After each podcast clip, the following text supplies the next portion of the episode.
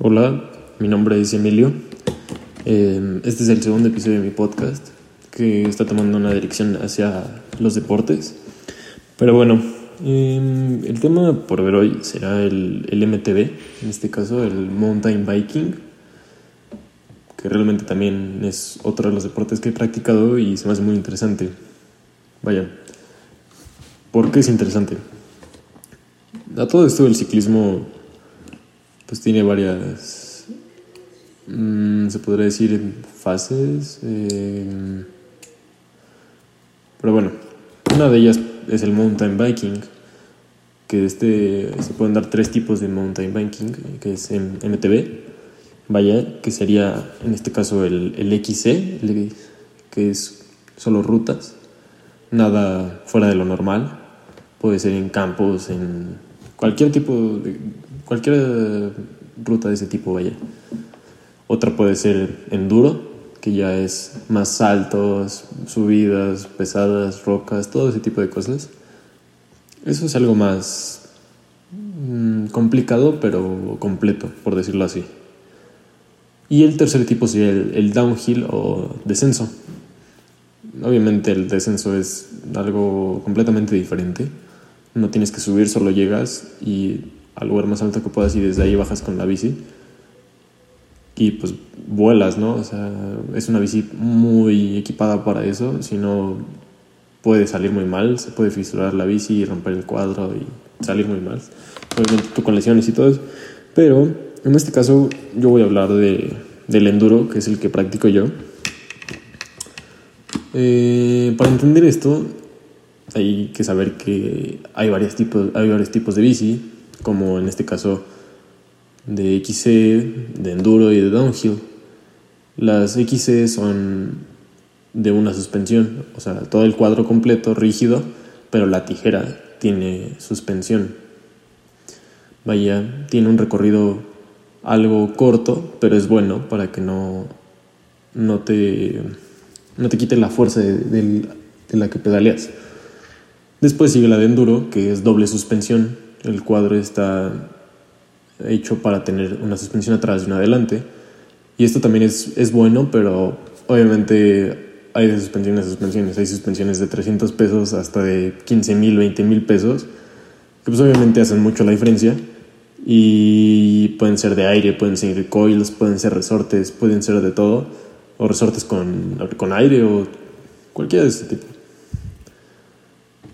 Entonces, todo esto, eso es lo más, lo más importante, ¿no? La suspensión. La de enduro tiene un recorrido de un poco más medio, que sería entre 120 hasta 160, que ya es mucho, 160 milímetros de recorrido, lo que es lo que baja la suspensión.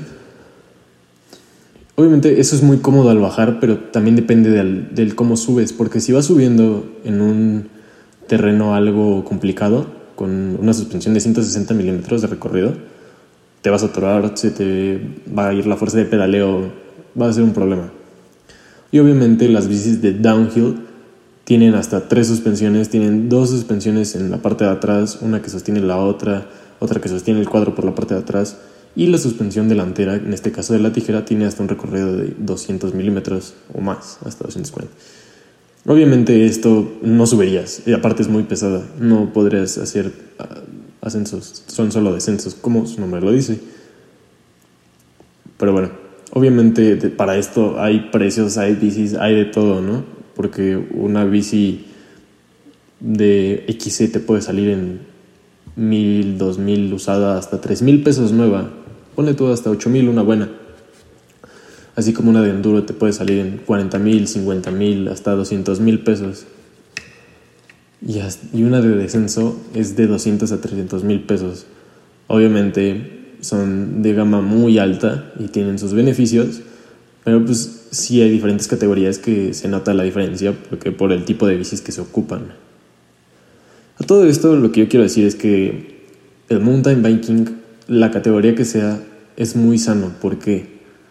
Porque obviamente te da mejor salud mental, física y aparte no estás contaminando nada. O sea, solo te puedes transportar mucho más fácil sin necesitar quemar algún combustible. Y eso es mucha ganancia para lo que es el mundo ahorita.